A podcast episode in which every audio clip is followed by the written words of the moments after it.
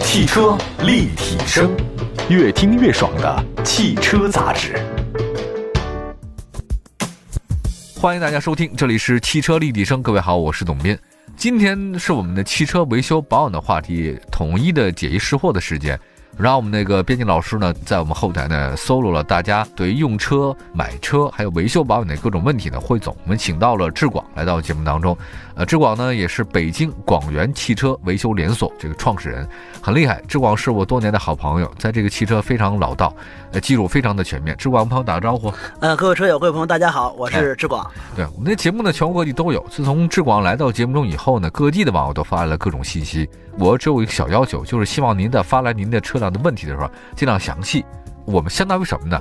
就是号脉啊，就是那种进宫的那御医哈。你那看那个公主啊，或者皇上的女人什么的对，她得拿个手绢儿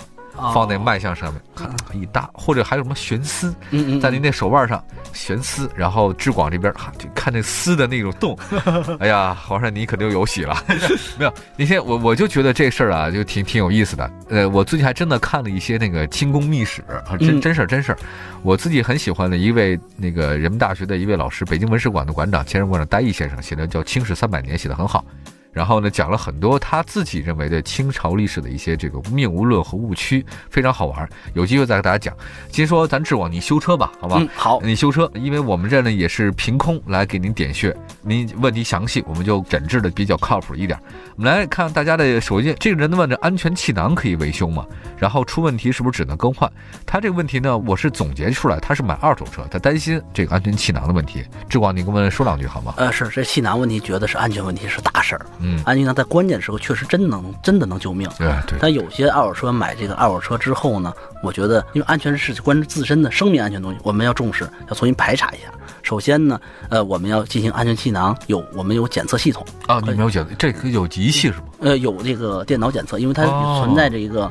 比如说它安全气囊灯亮起的时候，它一定是有故障的。啊，但是我在通过一个非常隐私的一个说说，嗯，这是安全的事儿。其实我今天不得不说的一件事，很多在修复事故车的时候，会有一种能代替气囊信号这么一个东西。就气囊是有故障的，啊有故障，他把这东西搁上之后，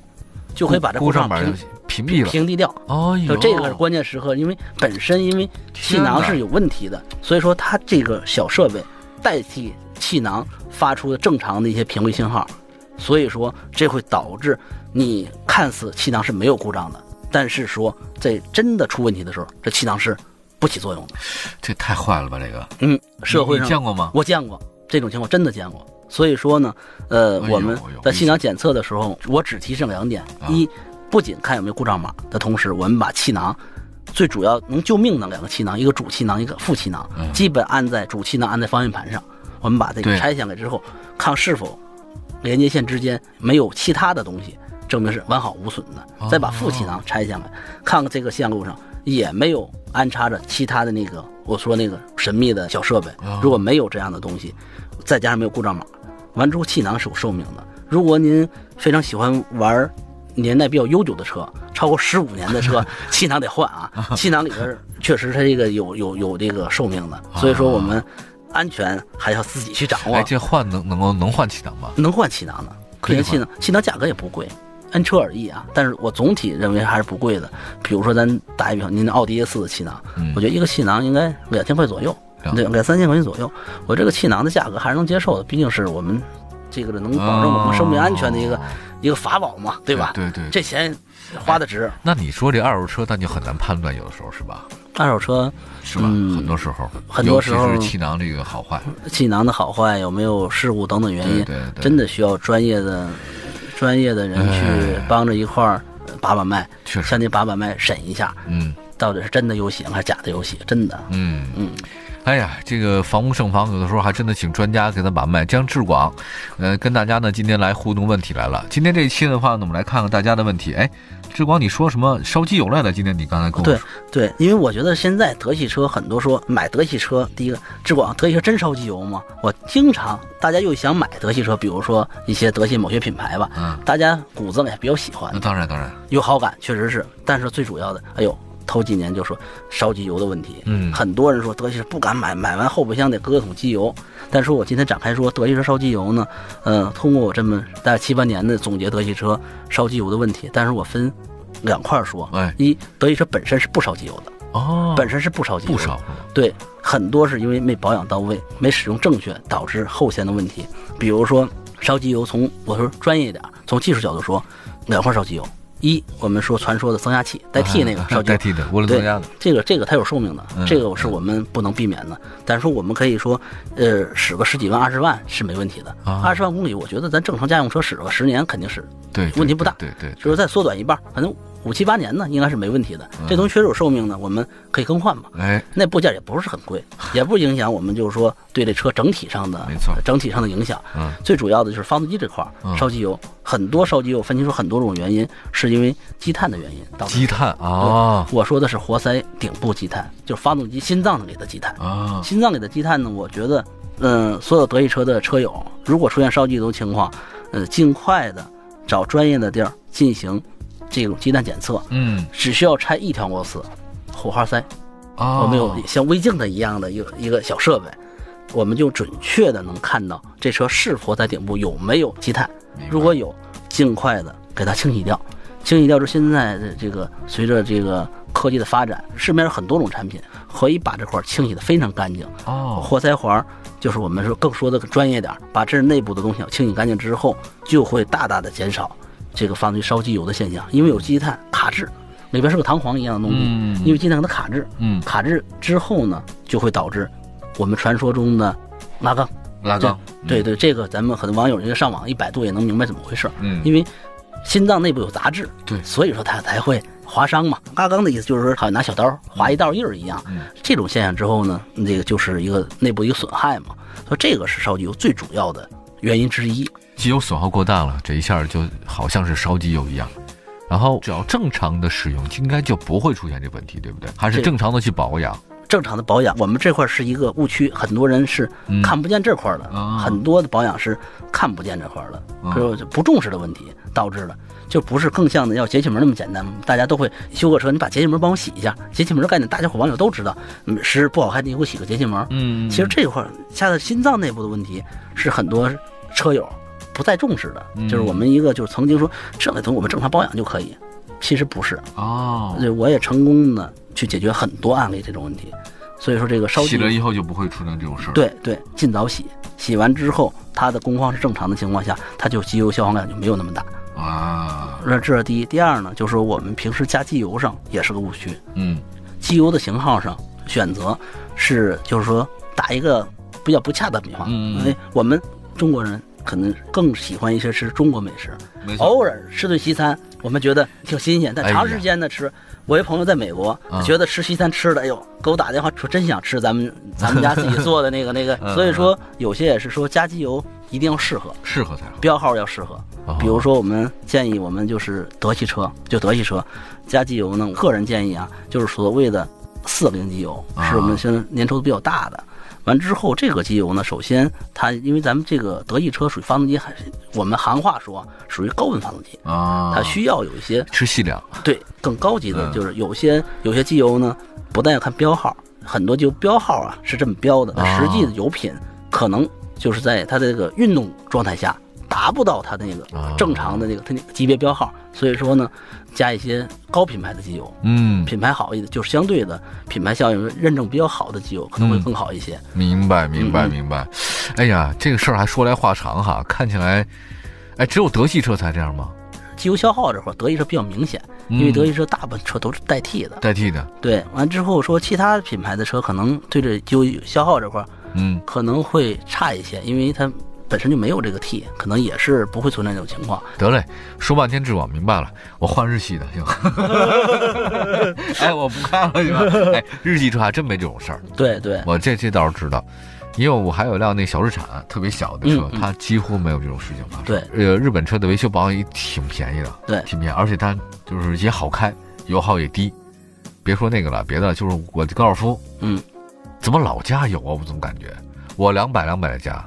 我就每次我不回家买就两百两百加，没开多长时间就没了，没开多长时间就没了。但是我觉得啊，董老师，其实这个各有千秋啊。啊我跟您就这个话题呢，呃，不同的观念，啊，德系车的自重是货真价实的，是是是，对安全系数，它这个，最近中保研那个帕萨特那撞那事儿，你知道吧？哎呦，这事儿我你看，你长期活跃在一线啊，业务口，对资讯的这个掌握呢，就稍微少。待会儿我给你讲讲这事儿。好好好好好好好， A 柱都断了啊，哎呦，帕萨特那个前两天我跟安老师我们还聊这事儿来着，嗯嗯我们休息一下，一会儿回来啊。好，汽车立体声，关注你的汽车生活，您的爱车情报站，会新车，私车定制，会买车，会客厅大驾光临，庖丁解车，精准分析，会拆车，大师来帮您，会用车，自驾上路，会玩车，我们都是汽车人。继续回到节目当中，今天我特地请到北京广元汽车服务连锁的志广兄来到节目当中。志广兄搞企业十几年了，这个一直在一线工作啊，难免对于现在新出现的一些新问题哎不太了解。我给你讲讲，好那天哎那天哎那天我跟安安老师录一节目，就是中保研这个事儿。中保研他们那个保险公司他们弄的，他这个把市场上所有的这个车型啊，做了侧面二十五度碰撞，嗯然后呢发现日系车的碰撞呢特别好，就是整个系数都特别好，嗯维修各方面都非常不错，对车内人员安全保护也很好。但是发现啊德国车一般，尤其是帕萨特 A 柱咔就断了， 看起来了这个事儿，嗯数据呢就在那儿摆着呢，你觉得呢？我觉得就这个事儿说呢，我觉得从我见着过的这个我们修过的事故车呢，嗯看得见的啊，但是我觉得两个概念，日系车呢碰撞之后呢，就像一个面包一样嗯缩在一块儿一样，嗯，但德系车碰撞它就有点硬碰硬的感觉，有点硬碰硬硬啊，硬能感。但是说我觉得用行话说，让它吸能性，日系会更好一些，更好一些，因为它发生碰撞之后啊吸能，完之后呢，如果从损失状态来看，日系车损失相对比较损失会大。大一些是吧会？损失会大一些，完之后德系车相对的硬碰硬的情况呢，比如说有防撞梁非常厚，啊，但是说对以后的对自身保护呢，可能我觉得您说 A 柱这种切裂的情况，啊，我觉得因为 A 柱毕竟是如果加强筋，它里边有很多个铁层啊，加强筋，嗯，裂呢也是正常的，因为它是在顶部，哦顶部支撑，顶部支撑裂也是属于这个。就这个，我们正常碰撞，如果劲儿足够大，它一定会裂的。因为大家知道，A 柱并不是很粗的，啊，对，完之后呢，正常的情况下，我觉得大部分碰撞实验呢，呃，德系车的前后还相对比较硬的。明白。反正这个，我觉得你说的是这样的，实际操作是这样，因为你毕竟修车，而且你换下来说，你也没有存在日系、德系这个之分，因为你对什么车都修嘛。对吧对是的对是的对对，他这个经验呢也是比较丰富。这样，咱看大家的问题，好不好？好好好来来来来， 日系的啊 r a f l 跑了一趟上海高速来回，车速控制一百一百二之间，转速两千转左右，不知对新车磨合有什么影响？这个月还要开车去上海，建议是否走高速？我建议你坐高铁，那个多快啊！你还走高速？来说说看。但是我觉得在车上，我觉得这个车友呢做的非常细，我觉得正常磨合两千到三千转是没问题的，嗯，正常开就行。我觉得开的非常好，没嗯没一点问题，没没问题是吧？没一点问题。这个你要去走高速的话，我建议你啊，这个 E T C 就考虑一下。 现在 E T C 表的话，哎，你知道前段时间我就说这个，有很多人问我为什么不装 E T C，我说我不怎么跑高速，我也懒得装它，对吧？至少现在这个状态，我建议您哈，还是走那种人工收费通道，至少算账你也明白。明白那那个你也不明白。我前两天听一哥们儿说，他走了一次那个 E D C，好家伙，那个收费的短信把自己那手机快弄没电了，啪啪几十条，哎哎，又扣钱哇，又扣钱，不能再讲了。 志广，这不是你修车的范围啊，好好 好这也不是我能管的范围。哎，好好好好，说呃，胡烟风雨先生的这个比亚迪，它 F 三跑了三万公里左右，嗯车子中途熄火难启动，启动要踩油门才能起。正常行车只要偶尔熄火启动就尤为困难。四 S 店说感觉是怠速马达脏了，嗯清洗以后恢复正常。后来又出现这种状况，哎，你先说是什么事儿吧？行车熄火，我觉得应该是这个在滑行的时候没踩油门的时候熄火，我觉得应该是怠速时，只是说在行车中可能在等红灯的时候，哦，呃，不踩油的时候可能熄火，我觉得还是怠速的问题。嗯我觉得建议啊，嗯，节气门带走马达这块儿重新清洗匹配之后，再看看什么效果。哼，这挺吓人的，这个对，确实很吓人的。是吧？对，有朋友给我讲过一次，他就是，呃，滑的时候啪没了对呀、啊，这玩意儿怪吓人的。坏人的对，哎，他这怠速马达修贵吗？嗯不贵。这个我觉得这个车应该总体修的费用，应该马达应该是一百块钱以内。这么便宜？对对对，带子马达是不是很贵的一个部件？好嘞因为比亚迪这车本身也是备件是价格相对的还是比较实在的。明白。嗯，二系的二幺八 i 遥控钥匙没反开关，关不了门是什么问题？嗯这个遥控器没有反应，应该是我觉得先首先换一个遥控电池试一下。嗯，我觉得匹配问题应该不是，应该把电池换一下，看一下钥匙电池、纽扣电池，并且纽扣电池也很好拆的，自己可以更换。嗯嗯，从网上看一下自己步骤吧。电自池己拆也可以哈。对对我拆过。对对，电池后边有号，什嗯么是幺三零三，啊那就是按这号买就即可。对，哎，你说这个电池，我现在有点印象，我那个宝来车，我那电池，我的钥匙电池怎么到现在都没换过呀？那个电池是这样的，跟咱们使用频率是有关系的。完之后，我觉得您的电池是那它最长能见见过多少年呢？正常的电池，我觉得三年两三年，那我这怎怎么从来没换过呀？那可能是不是有有有人雷锋给您换过呀？你可能您不知道啊。哦，也有可能。对对，应该哦应该是正常寿命用两三年的电池寿命都差不太多，因为那个电池的结构跟咱手表电池是基本一样的一一样样的对，是吧两三年的寿命。